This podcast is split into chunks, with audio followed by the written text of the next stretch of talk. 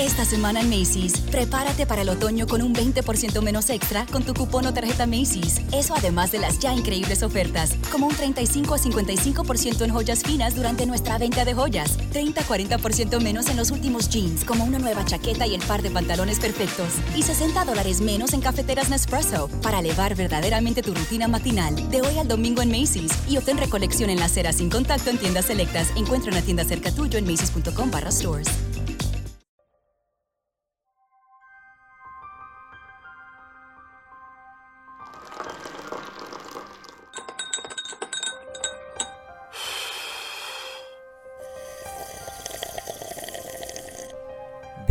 A Sorbos de Suspenso Podcast.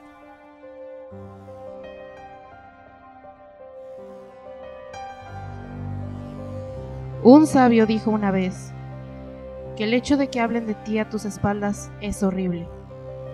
Pero hay algo peor, y es que no hablen de ti en lo absoluto.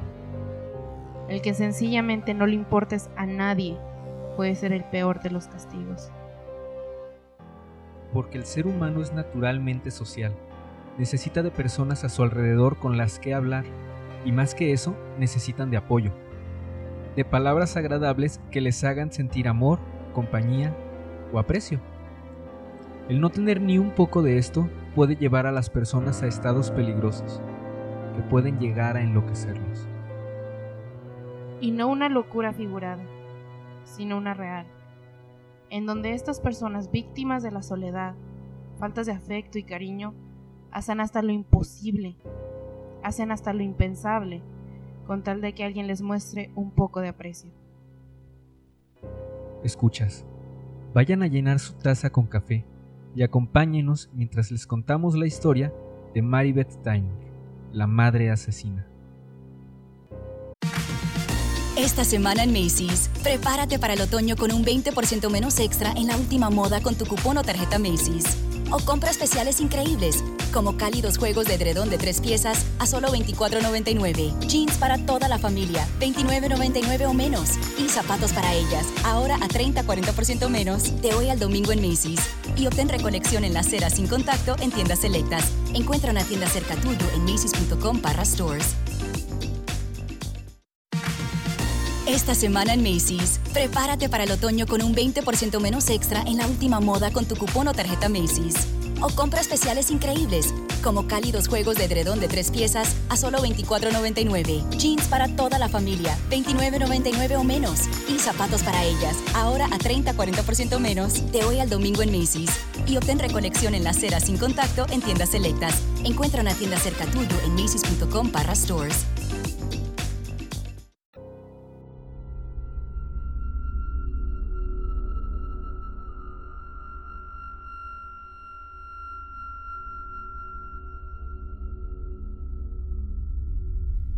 Sean bienvenidos a este nuevo episodio aquí en Sorbos de Suspenso Podcast, eh, donde el día de hoy le traemos la historia de un asesino un poquito diferente a lo que hemos platicado.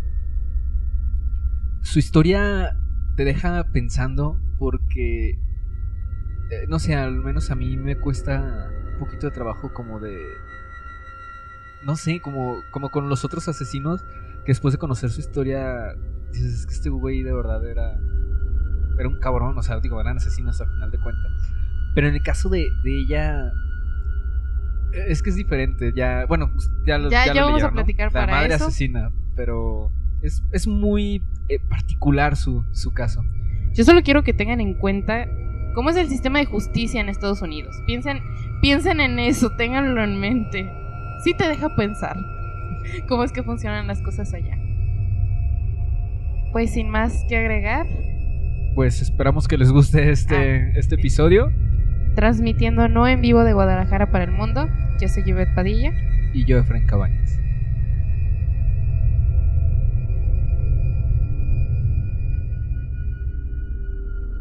Maribeth Roy nació el 11 de septiembre de 1942 en Duanesburg, un pequeño pueblo en Nueva York. Su infancia fue una soledad continua. Su padre, Alton Roy, trabajaba para la General Electric. Fue una alumna aventajada, pero su padre siempre la menospreció. La trataba con indiferencia y nunca le demostró amor. Por si fuera poco, sus compañeros de escuela se burlaban de ella, aunque, aunque intentaba ser amigable. Todo esto la llevó poco a poco a convertirse en una mujer solitaria y resentida, pero, sobre todo, con una enorme necesidad de amor y atención. Maribeth obtuvo un trabajo como enfermera en el hospital Ellis de Schenectady. Se casó en 1965 con Joe Tyning, un analista de sistemas de la planta de General Electric en la cercana Schenectady. Él y Maribeth Tyning eran miembros respetados de varias comunidades de la zona y se mudaban frecuentemente. Tuvieron dos hijos. Joe quedó encantado cuando Mary le informó que había quedado embarazada por tercera vez. En diciembre de 1971 nació una pequeña niña, Jennifer. Pero, lamentablemente, murió estando todavía en el hospital. Los Tynan estaban comprensiblemente consternados. Solo más tarde pudieron asegurar los investigadores, con un cierto grado de certeza, que la muerte de Jennifer fue la única muerte de los hijos de los Tiny que no era sospechosa. En el funeral, los amigos y vecinos se volcaron en atenciones hacia Maribeth. Le prestaron toda la atención que no había tenido en toda su vida. Tanto cariño la aturdió, pero le hizo sentirse plena y dichosa. No sabían que sus amabilidades iniciaban una matanza sistemática que duraría varios años. Antes de partir hacia el sepelio, Maribeth comenzó un extraño ritual. Lavó y planchó perfectamente toda la ropa que le habían comprado a su bebé. Luego la dobló y guardó cuidadosamente, junto con sus juguetes, en una caja de cartón. Selló la caja y la guardó en su casa. 17 días después de la muerte de Jennifer, el hijo de Joe y Maribeth Tyning, Joseph, de dos años, moría. La gente consternada acudió al sepelio de la mujer que perdía a otro hijo en apenas dos semanas. Esta vez hubo aún más cariño. Una madre no merecía sufrir tanto. El ritual se repitió. Lavó, planchó, dobló y guardó la ropa. Colocó los zapatos del chico y sus juguetes en otra caja de cartón, que ocupó un lugar junto a la primer caja. El 2 de marzo de 1972, Bárbara, de cuatro años, seguía a su hermano a la tumba. Los vecinos y amigos estaban consternados. No sabían cómo aliviar tanto dolor a la familia que sufría de aquella manera. En menos de tres meses, los tres niños habían sido arrebatados a sus devotos padres. Los amigos ofrecían sus condolencias. Los parientes consolaban a los Tiny y Maribeth, antes del nuevo entierro, realizó su ritual, obteniendo una tercera caja. Aquellos que conocían a la familia quedaron deleitados cuando, nueve meses más tarde, Maribeth dio a luz a un varón, Timothy Tiny. Su alegría duró poco. 14 días después de que Timothy entrara a este mundo, moría. La muerte fue atribuida al síndrome de muerte infantil repentina. Un año y medio después de la muerte de Timothy, Maribeth paría a su quinto niño, Nathan, quien murió el 2 de septiembre de 1975.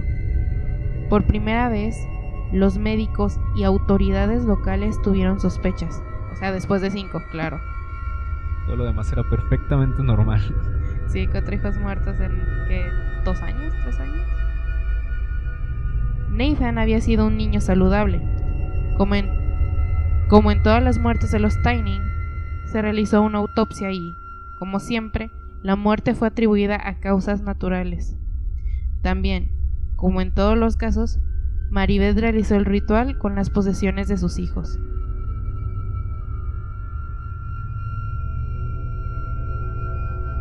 El doctor Robert Sullivan, del Schenectady County Medical Examiner, supo de las tragedias que parecían perseguir a la familia como una maldición.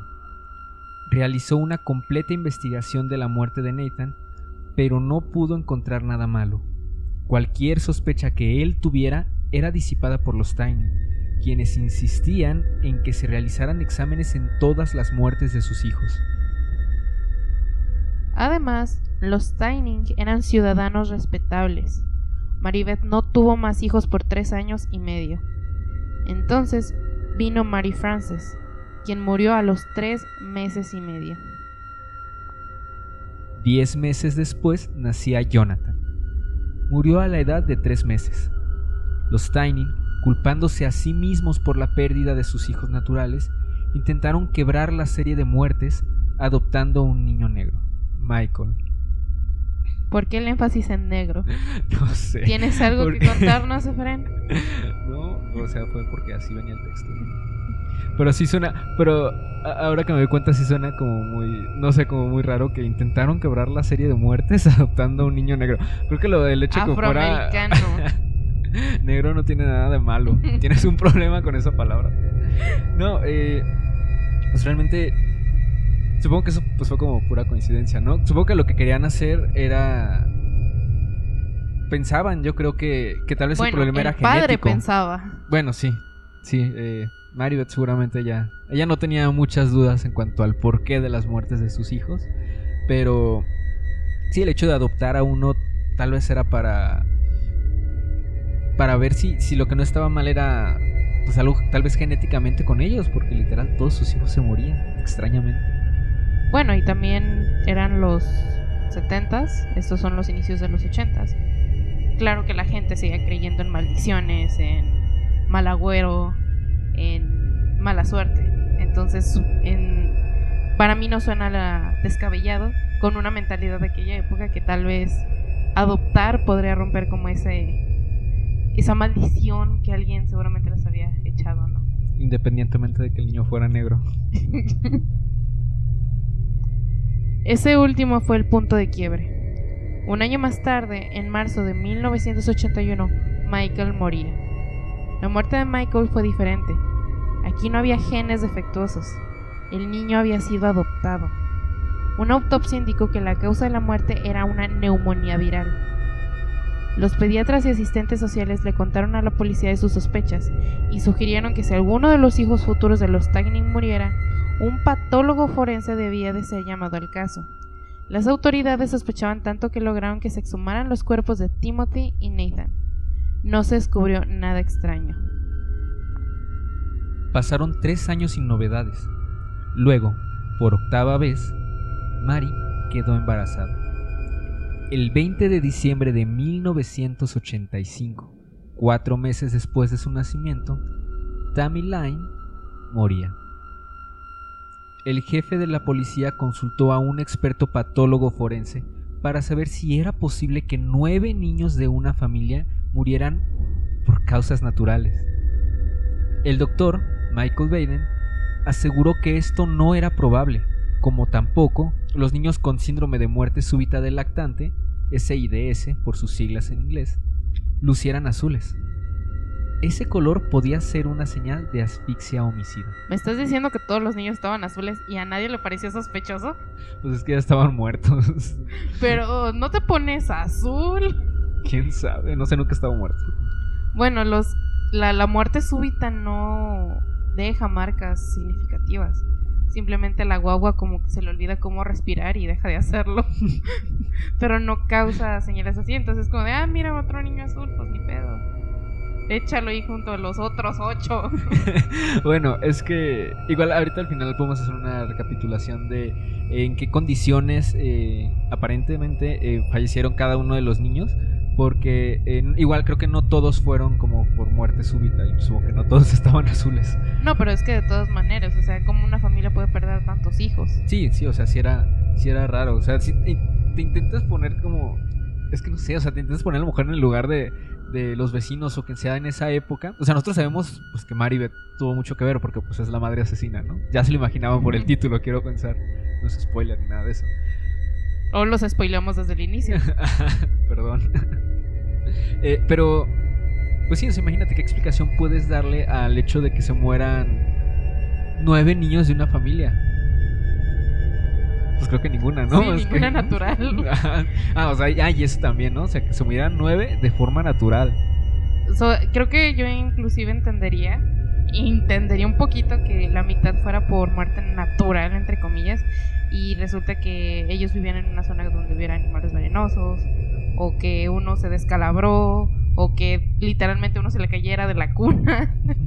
Como que le daría más variedad y más al decir, bueno, tal vez sí están malditos. Por favor, ya no tengan hijos.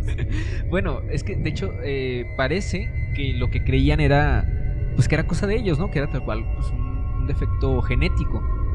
Pero no sé por qué nunca se, se investigó esa parte. Supongo que para ese año, para esa época uno... O porque nadie los detuvo de seguirse reproduciendo. Para Ajá, también habría sido una buena opción. Si yo hubiera sido su vecino, le hubiera regalado una caja de condones. Para esa época ya existían. Sí, supongo que habría sido de mucha ayuda para al menos seis de esos nueve niños. En 1986, citaron a Maribeth para interrogarla. Aunque negó estar vinculada con las muertes de sus hijos, después de varias horas admitió que solo había asesinado a tres de ellos, nomás. No le hice nada a Jennifer, Joseph, Barbara, Michael, Mary Frances y Jonathan, confesó. Solo a Timothy, Nathan y Tammy. Los asfixié con una almohada porque no soy una buena madre, de acuerdo con Daily News. Bueno, y de acuerdo con todo, supongo. Creo que nadie puede discutir eso. O sea, pero me encanta de, no le hice nada a estos seis, solo maté a tres, no soy tan mala. O sea, sí soy una mala madre, pero hay niveles. La confesión fue escalofriante. Relato de un asesinato a sangre fría. Se diagnosticó que Maribeth sufría el síndrome de Mauthausen por poder. Actualmente llamado trastorno facticio infligido a otro. Un trastorno que se da en aquellas madres que abusan de sus hijos buscándoles atención médica innecesaria.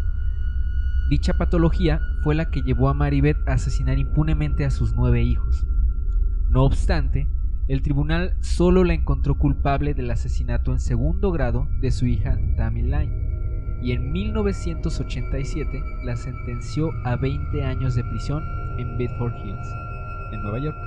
No entiendo esta última parte, quiero decir, ella admitió haber matado a otros dos. Pero pues bueno, ¿quiénes somos nosotros para juzgar el sistema de justicia gringo? Pues es que aparentemente una confesión no sirve como prueba. Lo cual es ridículo, pero bueno. Al cumplir los 20 años consecutivos de condena en 2007, solicitó por primera vez su libertad condicional. Fue negada. En el cuarto intento, en 2013, pidió que se le permitiera demostrar que ya no era la misma persona de hace 30 años. Y supongo que no, porque a esas alturas ya tendría la menopausia. Les pido que me vean como soy hoy, no como era entonces y para mostrar que soy una persona cambiada y amorosa, que me enfrento con el resultado de mis acciones todos los días, escribió, llevaré el dolor por el resto de mi vida. Sería un activo para la sociedad, no un problema. El abogado, Paul Callahan, expresó su entusiasmo a The Daily Gazette, una- un diario, eh, por la inminente liberación. Su esposo, Joseph Tyning, que nunca estuvo implicado en ninguna de las muertes, de acuerdo con New York Post, aseguró estar muy emocionado por el hecho de que todo estuviese terminando y que esperaba que viviera con él en Donesburg, un pueblo rural a las, a las afueras de Schenectady. O sea que nunca le pidió el divorcio. No, de hecho, eso es- eso es- ella ya tenía amor incondicional. o sea, literal, después de... Sí, ¿qué pedo con el señor? No sé. Pero de hecho, eh, Joseph Tyning eh, la visitó regularmente en el centro correccional de Bedford Hills, en el condado de Winchester, donde estuvo pues recluida. La estuvo visitando y pues esperaba que saliera. Wow. No supongo que nunca tuvo tiempo de encariñarse con sus hijos. Pues sí, pero es que ella ya tenía aparentemente cariño y amor de un hombre que la amó a pesar de matar a sus hijos. Que la sigue amando aparentemente. Quédate con quien te quiera a pesar de ser un asesino psicópata. Los residentes de Schenectady tuvi- estuvieron indignados por su inminente liberación. Sin embargo, para el patólogo forense Michael Baden, Maribeth Tiny no representaba un peligro para la sociedad y le parecía perfectamente razonable dejarla en libertad condicional. No va a matar de nuevo, aseguró a People. Ella solo mata a los bebés que tiene. Pues sí, o sea, no puedes argumentar nada contra eso. Y como digo yo, seguramente ya tiene la menopausia, entonces pues ya... Ajá, sí. Y ya no tenían creo que la dejaran adoptar. ¿Qué va a Asumo. pensar? Aunque bueno, todavía eran pareja, ¿no? O sea, todavía cumplían con los requerimientos. A menos de que quiero pensar que es un requerimiento que, que diga si es un asesino no puedes adoptar, adoptar pero no Bueno, no está así en la leyes. constitución, pero más o menos. Y bueno, en julio de 2018 celebró su séptima audiencia y salió de prisión al mes siguiente, en agosto de 2018. O sea que esta señora va a cumplir apenas dos años en libertad. Sí, Y aparentemente no, ha matado Pero más. ya, y ya no va a matar a nadie, aparentemente. Pero bueno, vamos a. a- es que fueron nueve muertes. Ah, va- vamos a recapitular estas. Estas nueve muertes. eh, con los. un poquito de detalles en cuanto a cómo. cómo estuvo documentado que fueron la- las muertes de cada uno de, sus hijos y los años en los que, en los que ocurrieron. En 1972 fue la primera, eh, la pequeña Jennifer, que a los pocos días de haber nacido fue hospitalizada por una infección grave y murió una semana después. El informe médico determinó que padecía meningitis aguda. Eh, recordemos que esta eh, fue la primera, pues sí, obviamente la primera muerte, por eso empezamos con ella, eh, que fue de la tercera niña y que pues es la que aparentemente desencadenó todo, porque fue cuando... Fue natural, Ajá, fue una muerte, sí, completamente porque natural. no me imagino que ella pudiera fingir o reproducir la meningitis. Sí, no, no, no. De hecho, se supone que, bueno, sí, esta obviamente fue natural, pero fue la que desencadenó todo porque fue el primer sepelio y demás. Y cuando todo mundo le prestó, le prestó atención y pues vio que, pues que eso sucedía cuando se moría un hijo. Esa era la consecuencia de que se muriera un, un hijo tuyo. Amor y atención. Yo me habría manejado cualquiera de otras cosas menos eso. En aquel entonces no existían las redes sociales para decir, oigan, estoy triste, que llegue tu amiga de amiga, ¿qué pasó? Inbox. Ah, ya sé. un poquito distinto. En ese mismo año, 1972, Joseph sufrió un ataque. Fue revivido y enviado a casa. Horas más tarde regresó al hospital. Bueno, lo llevaron, pero es un decir. Pero esta vez no pudo ser salvado. La causa de muerte, un paro respiratorio. No sé por qué esto me da risa imaginarme a la señora tratando de matar a su hijo, lo manda al hospital y es como, demonios, volvió. Malditos doctores que hacen bien su trabajo. Eh, unos meses después, en marzo, llegó a urgencias con su niña eh, de cuatro años, Bárbara, con convulsiones. No la dejó hospitalizada y volvió con ella horas después.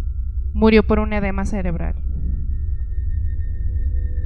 Ah, este no sé cómo podría haber sido provocado, pero supongo, supongo que sí, que sí fue provocado de verdad, o si no, a menos de que la mitad de, de los niños hayan muerto, sí por mala suerte y tal vez defectos que sí tuvieran en los genes, y la otra mitad porque los, los mató Maribeth. No pudo haber sido por violencia, o sea, como un, un acto desencadenado por algún golpe o algo así, porque lo hubieran notado, Sí. sobre todo porque era estaba muy chiquita. Entonces no es como que hubiera llegado con el cráneo ensangrentado y ¿qué le pasó? Ah, no se despertó así. Aunque bueno, e- ella ya tenía cuatro años, creo que fue la mayor, ¿no? O sea, la Sí. que llegó a una mayor edad. Vaya, cuatro años, toda una vida. Eh, no sé, quiero. Supongo que tal vez se podría excusar. eh, pues con el hecho de que era una niña que edad están corriendo y subiéndose y por todos lados. Que tal vez si hubiera sido un golpe, pues pudo haber sido un accidente. Que es una edema cerebral entonces. Básicamente un edema es la acumulación de líquido en una zona del cuerpo. De hecho, las imágenes de Google son bastante... Son de piececitos hinchados. No, es que un edema puede ser en cualquier parte del cuerpo. Ella, es- ella ten- tuvo un edema cerebral, entonces... Pues me imagino que la cabecita la podía tener un poquito hinchada o sonándole como agüita. Pero en general, si ustedes buscan edema, pues le va a salir un edema en cualquier otra parte del cuerpo en el que se ve. Como cuando uno retiene líquidos, ya sé, tú eres hombre, seguramente no lo has sufrido. No, Pero todas las mujeres sabemos cómo es retener líquidos y te inflas horrible y te hinchas. Como gordito, como bebé gordito. Pero un edema cerebral sí es, es más complicado. bueno, este sí está extraño. En 1973, Timothy, que nació ese mismo año, y a las tres semanas fue encontrado sin vida en su cuna, con una posible causa de muerte eh, que fue el síndrome de muerte súbita del lactante. Eh, bueno, como ya había comentado Ivette, pues en este eh, tipo de, de muerte, pues literal solo, es- solo pasa, ¿no? O sea, Sí, solo deja es- de respirar y Es ya, muy, ¿no? muy feo. Recuerdo mucho un capítulo de La Ley y el Orden V, que es una de mis series favoritas, en el que una pareja este, desaparece a su bebé y andan diciendo por todos lados que lo quisieron secuestrar, que los ayuden y todo eso. Y rastrean el caso y se dan cuenta de que el bebé realmente nunca fue secuestrado. Se les murió por eh, este síndrome que muchas veces es llamado aquí en México muerte de cuna. Y la mamá estaba súper asustada y le dijo, es que yo no le hice nada, no quiero irme a la, a la cárcel. Eh, Y aparte, pues es mi niño, yo nunca le hubiera hecho nada malo. Y los al final del episodio, pues los detectives le dicen, es que no es algo que puedes evitar, es algo que solo pasa. Y es una de esas cosas extrañas que, no por más que tú le busques una explicación, no es como que lo dejaste mal volteado tenía algo en el cuerpecito, simplemente pasa. Y me quedó eso como que, como que muy marcado, ¿no? Yo recuerdo mucho de esa serie, uno que era, un- también le llamaban un síndrome, pero que era del niño sacudido. ¿Qué? Sonaba súper gracioso, pero pues prácticamente para sacudían al niño, pero lo que pasaba era que el, el El cráneo, cerebro, ajá, sí. el cráneo, ah, me recuerdo, creo que hacían un ejemplo como con un, un huevo en una en un frasco con agua, o sea, si lo haces, pues el huevo, aunque hay- aunque tenga eh, agua rodeándolo, que tenga un tipo de protección, como pues es el, el cráneo en, en nosotros, pues igual se va a reventar y, y era lo que pasaba con esos, con los niños, o sea, que los maltrataban, los sacudían y pues se morían después. Un saludo a todos los que juegan con sus sobrinos lanzándolos al, al techo. Ya sé. En 1974 ocurrió algo curioso, ya que el que estuvo hospitalizado fue Joe, el padre de los niños y esposo de Maribeth. Estuvo en el hospital víctima de una dosis casi mortal de barbitúricos. Ella reconoció su intención de envenenarlo, pero el incidente fue superado por la pareja. O sea, qui- quiso envenenarlo y él aún así la esperó a que saliera de prisión. Yo siento que el que estaba falto de amor y autoestima era este tipo. Sé, pues bueno, pues se casaron, no sé, por algo de haber sido. Eran muy similares. Lo siento, pero si mi marido intentara matarme, creo que yo sí diría, ahí la dejamos, bye. Bueno, es que, ¿sabes? Supongo que después de. O sea, él. Yo creo que era tonto, pero. O sea, aparte. además. No era tonto, tenía bajo autoestima. Muy bajo. Bueno, es que me refiero a que pues ya habían fallecido, eh, perdón, fallecido cuatro de sus hijos. Entonces imagino que para, para él también era como de, es que, o sea, si yo, la estoy, si yo la estoy pasando mal, ¿cómo la debe estar pasando mi esposa? Pobrecita, seguramente por eso me intentó asesinar. Pero vamos a superarlo. Sí podemos, mi amor. Ay, por Dios. Y bueno, en 1975, Nathan, seis meses después de su nacimiento, su madre notó que no estaba respirando. No se pudo determinar la causa de su muerte, aunque pudo ser un edema en el pulmón. Es que, no sé, o sea, con esa información así, digo, pues es muy resumida, pero así como lo lees, sí te suena como, pues no pudo ser provocado, tal vez pues sí fue un accidente, pero qué mala suerte que este ya sea el quinto. Sí, claro, no solo mala suerte. Quiero creer que la gente de ese entonces era menos mal pensada. Y era como de, ah, pobrecita, está sufriendo. No, no pudo haber matado a sus cinco hijos. Seguro es una Aunque maldición. ya dijo que intentó envenenar a su marido, no importa. Ella nunca haría eso. Eh, cuatro años más tarde, nació en el 78 Mary Francis. Fue llevada a urgencias poco meses después con convulsiones. No sobrevivió para la segunda visita al hospital. Posible causa de muerte, SIDS. El síndrome de. El niño, ¿qué? Muerte de cuna. Más- más Muerte de cuna, es más fácil. Sí. Sí, eso sí lo he escuchado porque todos los de mi generación quisiéramos que nos pasara eso a estas alturas. Lastimosamente no ocurrió. Guíanos aquí. Jonathan, en 1980. ah, bueno, él nació en 1979, pero en marzo de 1980 su madre lo llevó inconsciente al hospital. Cuando regresó, tres días después, ya estaba muerto por un paro cardiopulmonar. Este sí fue. eh, fue de los que aceptó, ¿no? Como Sí, que los había ahogado con una almohada. Para el siguiente año solo quedaba Michael, un pe- el pequeño niño negro al que habían adoptado. Suena como un título muy curioso para. No sé, para Michael, el pequeño niño negro. Suena cuento infantil. Eh, y bueno, en este año, en 1981, su madre lo llevó al pediatra sin vida. Por causa de una neumonía no tan grave para matarlo. Me imagino así como de, oiga, pediatra, le traje a mi niño. ¿Qué le pasó? Ah, pues no sé, ya no respira. Y ahí todo el niño morado. Creo que está muerto. ¿Por qué morado? ¿Por qué no de otro color? Porque no respiraba. Cuando no respiras te pones morado. Ah, ok. Te lo dice la asmática. Eh, pero bueno, supongo que a lo mejor. Es que.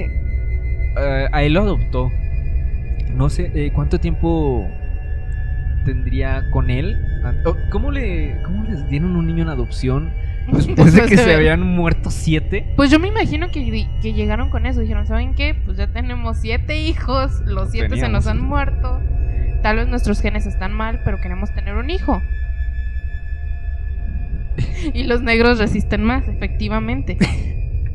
Entonces yo me imagino que la gente les tuvo lástima y dijeron, bueno, sí es cierto, tal vez hay algo en ellos que no está saliendo bien. Y les dejaron adoptar a un niño. Además era un niño negro, en aquellos tiempos no eran tan... No, no es cuestión de racismo, es en serio. Eh, en muchas películas de asesinos, muchos asesinos prefieren destruir a las, a las personas afroamericanas porque saben que son un sector no muy buscado, no muy protegido. Mu- eh, no recuerdo en qué película lo vi, pero decía, ¿por qué crees que yo-?" el, el asesino se enfrentó y dijo, ¿por qué crees que yo no mato niños rubios? Porque los rubios los buscan en, en chinga, o sea, desaparece un desaparece un niño de un suburbio rico y en poquitos días ya toda la policía va a estar sobre mí. Desaparezco una persona negra y puedo seguir desapareciendo y desapareciendo y desapareciendo. Entonces me imagino que fue como de, bueno, todos se les han muerto, sus genes están mal, quieren adoptar un niño y un niño negro, pues llévenselo. Aunque suene feo, fue una realidad de las personas de color en aquella época. Sí, digo, aparte estamos hablando de Estados Unidos, que pues, es uno de los países más racistas del mundo. O sea, uno de los más diversos culturalmente y, uno de los más racistas. Sí. Y bueno, para 1985, Tammy Line, la última bebé, nació. Pese a que los médicos confirmaron que estaba saludable, murió cuatro meses después y se le atribuyó nuevamente al SIDS. Esta pues fue la última muerte, recordemos que fue pues, por la que la sentenciaron, que de hecho creo que ya me suena lógico el hecho de que la hayan sentenciado únicamente por esta muerte, porque la anterior fue en 1981, o sea, la de, eh, la de Michael, el pequeño niño negro. Habían pasado ya cuatro años. Entonces, pues supongo que con las pruebas, con lo que habían eh, detectado, lo que habían, mm, ¿cómo se dice? Investigado sobre las muertes, eh, pues así había quedado y ya. Pero en 1985, cuando ya, ya después de nueve niños, ya era muy sospechoso, Apenas. Como que algo no estaba bien. Es- es algo una- no les cuadraba. Creo que es una corazonada. Ah, pues empiezan a investigar. En este tiempo pues, supongo que pues aún estaba, pues tenían el cuerpo todavía de, de Tammy, supongo. Y pues fue con la que pudieron reunir pruebas para sentenciarla. Aunque ella había pues, confesado que también la- había asesinado eso es lo que a no Michael y a. Jonathan. Pongámosle que de los nueve niños dijeron, ok, seis se te murieron de forma natural. Imaginemos que eso es posible. Que matemáticamente eso es probable. En 1972. Si fuera antes sí sería probable. Si lo entiendes un poquito más fácil. Sí, pero de todos modos ella fue la que admitió que al menos a tres de ellos, incluyendo la más reciente, los mató con, con la almohada. O sea, ¿qué más necesitaban? Inclusive mencionamos que exhumaron algunos cuerpos. Yo sé que no encontraron nada raro, pero es que qué más raro vas a encontrar de un bebé indefenso al que se le sofocó con una almohada. Entonces, y que llegó azul al hospital. Sí, de hecho, ¿sabes? Creo que pensándolo, creo que ni siquiera es como que ella haya tenido una vida mala, ¿sabes? O sea, suena como que hacía pues prácticamente lo que, lo que ella quería, no pasaba nada. O sea, al final estuvo 30 años en prisión. Bueno, igual no, no sabemos tanto de su infancia, solo sabemos que tenía un padre muy um, frío, por llamarlo de una manera. Y casi, bueno, todos los niños buscan la aprobación de sus padres. La- ella pudo haber tenido alguna fijación especial con su padre que le hiciera sentir sola, que le hiciera sentir triste, que le hiciera sentir como que no merecía el cariño de alguien. Y sí lo tenía, porque ya vimos que su esposo la amaba demasiado. más de lo que es sano para él. Sí, y ah, bueno, además de lo de su padre también, eh, pues con sus compañeros de, de escuela, ¿no? Ya O ven, sea, no hagan bullying, niños. También, sí, o sea, es, es que es malo en muchas, muchas formas. Y eh, pues se mencionaba que ella intentaba ser amigable, pero pues aún así Pues no. no, no, no era buena para Tal vez es una de esas no personas sé. que simplemente no te caen bien. O sea, pero a nadie más que a su esposo. Su esposo la adoraba. Así que eso de que estaba tan falta de cariño, bueno. Tal vez para mí no era tanto como cariño, quizá era atención. Lo que quería era mucha atención. Y la obtuvo durante muchos años. Sí. Afortunadamente solo fueron nueve.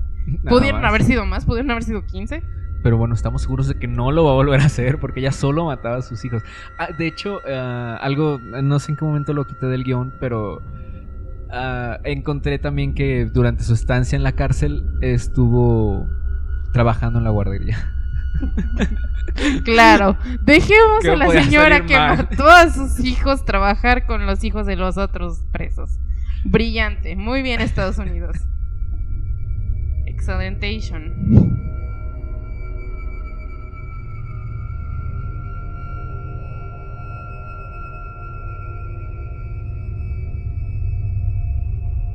Es- esto ha sido todo por el episodio de hoy.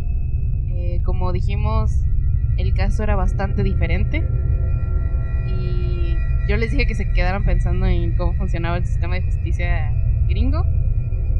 Así que bueno, esperamos sus comentarios diciéndonos qué opinan de, un caso tan, tan particular como este. La verdad es que sí es súper interesante porque puedes darte cuenta cómo muchos aspectos distintos eh, pueden afectar a, a, a un asesino. O sea, ella estuvo asesinando desde 1972 hasta 1985. Fueron muchos años. Ocho víctimas en total. bueno, nueve. Presuntamente la primera. Ah, bueno, cierto, cierto. La primera sí fue natural. Eso, bueno, eso se, se dice, se asume, que claro, o sea, ella en ese entonces como que su locura no había hecho clic, no se había desatado de, de sus ideas macabras. Pero sí fueron muchos años, ocho víctimas.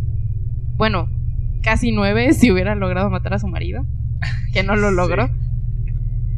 Ah, Pero, pues es que en ese caso na- nadie sospechaba nada porque pues era una pobre madre que había perdido a sus, a sus hijos. Digamos que es como la persona que menos pensarías que, que podría ser una asesina. Supongo que se le puede considerar pues en serie. Pues sí. Y asumimos que ella hacía muy bien su pantomima en los funerales, ¿no? Tú sabes, gritar, llorar. Dios, ¿por qué me pasa esto? Llévame a mí, cosas por el estilo. Pues sí, hasta su esposo se lo creyó. Se lo creyó demasiado bien. Con el nuevo iPhone SE por menos de 100 dólares en Metro, conquistas todo. El iPhone más accesible en la marca número uno en prepago. Estudia online o conéctate por FaceTime. Hola, Ma. El iPhone SE lo tiene todo. Cámbiate a Metro y obtén el iPhone SE por $99.99 al canjear el reembolso tras seis meses de servicio con autopago. Metro by T-Mobile. Conquista tu día. Límite 1 por cuenta hogar al cambiarse y validar ID. No válido para números activos de la red de T-Mobile o en Metro los últimos 90 días. Aplican restricciones. Visita una tienda para detalles. Y si se preguntan por qué fue el ritual de las cajitas y la ropa, pues nosotros nos lo preguntamos también. Nunca lo aclaró. Sí, no. Si no. tiene red social ahorita, porque ahorita está libre, pues pregúntenle. No sé si se quiere hacer un Facebook, un Twitter. Ya también ya está grande la señora, pero quién sabe, ¿no? Bueno, quién sabe. Aparte, de- tal vez sí tenga por un ¿cómo se dice? Un club de fans. Todos tienen un club de fans, así que Ah, y bueno, esperamos que les haya gustado este este nuevo episodio, el episodio número 13. Y pues compártanlo, nos ayudan bastante. Muchas gracias por escucharnos. Eh, la verdad es que hemos eh, tenido muy buena respuesta en estos últimos días, eh, sobre todo pues en Spotify, eh, que sabemos que es una de las plataformas más cómodas para, para escuchar eh, podcast, eh, por lo menos para nosotros que, que también solemos eh, escuchar algunos podcasts de vez en cuando. Eh, no olviden que también estamos en YouTube, en Instagram, en Facebook. Nos, pueden encontrar como Sorbos de Suspenso Podcast. Y pues de verdad, eh, muchas gracias y compartan eh, cualquiera de nuestros capítulos que les haya gustado. Recuerden que estamos abiertos a sugerencias, a todos sus comentarios, ya sean animas porras o animas fantasmas también. en cualquier tipo de comentario que tengan, sugerencia, queja, crítica, pues es bienvenida, así como todos los temas que a ustedes les gustaría que en un futuro podamos este, abordar. Esto fue todo por hoy. Transmitiendo no en vivo de Guadalajara para el mundo. Yo soy Yvette Padilla. Y yo, Efraín Cabañas. Buenas noches.